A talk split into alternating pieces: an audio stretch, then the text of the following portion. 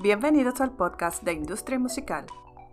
Yo soy Julia Hernández y este es el resumen de las noticias más relevantes para la semana que comienza hoy, 5 de diciembre de 2022.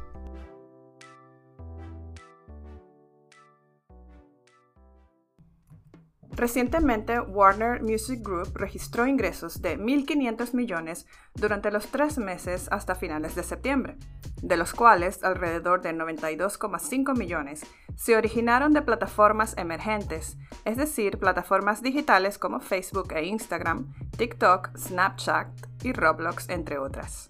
El CEO saliente de Warner, Steve Cooper, dijo a los analistas que la curva de crecimiento de los ingresos en estas plataformas emergentes continúa superando a los formatos más establecidos.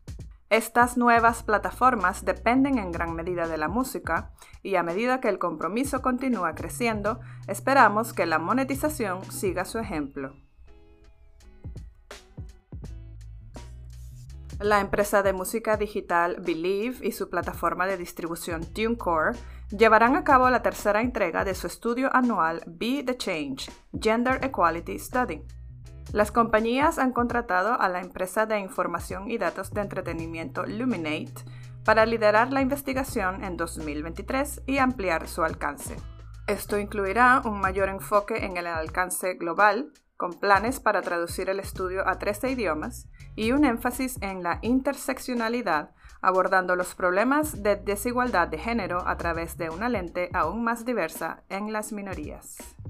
Seguimos con que una nueva investigación de la firma Omdia muestra que la publicidad en vídeo en Internet generará más de 331 mil millones de dólares en 2027 y el 37% de esos ingresos pertenecerán a TikTok. Según la firma, los anunciantes están comenzando a alejarse de Meta y YouTube y moviéndose hacia TikTok para llegar a su amplia base de seguidores. La investigación también arrojó que TikTok superó a Netflix para convertirse en la segunda aplicación más popular en los Estados Unidos. Universal Music Group ha adquirido una participación del 49% en la compañía de música independiente del Reino Unido, Pias, por una suma no revelada. Según el comunicado de prensa emitido el miércoles 30 de noviembre, en virtud de su nuevo acuerdo, Pias seguirá siendo totalmente independiente y sus fundadores, Kenny Gates y Michelle Lambert, conservarán el control mayoritario de la empresa. El comunicado agrega que Universal no tendrá asientos en el directorio de la compañía. Una investigación de larga duración realizada por el Organismo de Control de la Competencia del Reino Unido concluyó que los sellos discográficos y los servicios de streaming más grandes del mundo no obtienen ganancias excesivas a expensas de los artistas cuya música representa las bases de su negocio. La Autoridad de Competencia y Mercados dijo que las preocupaciones de los artistas sobre los bajos ingresos eran comprensibles pero que es poco probable que la intervención del Estado ayude en este sentido.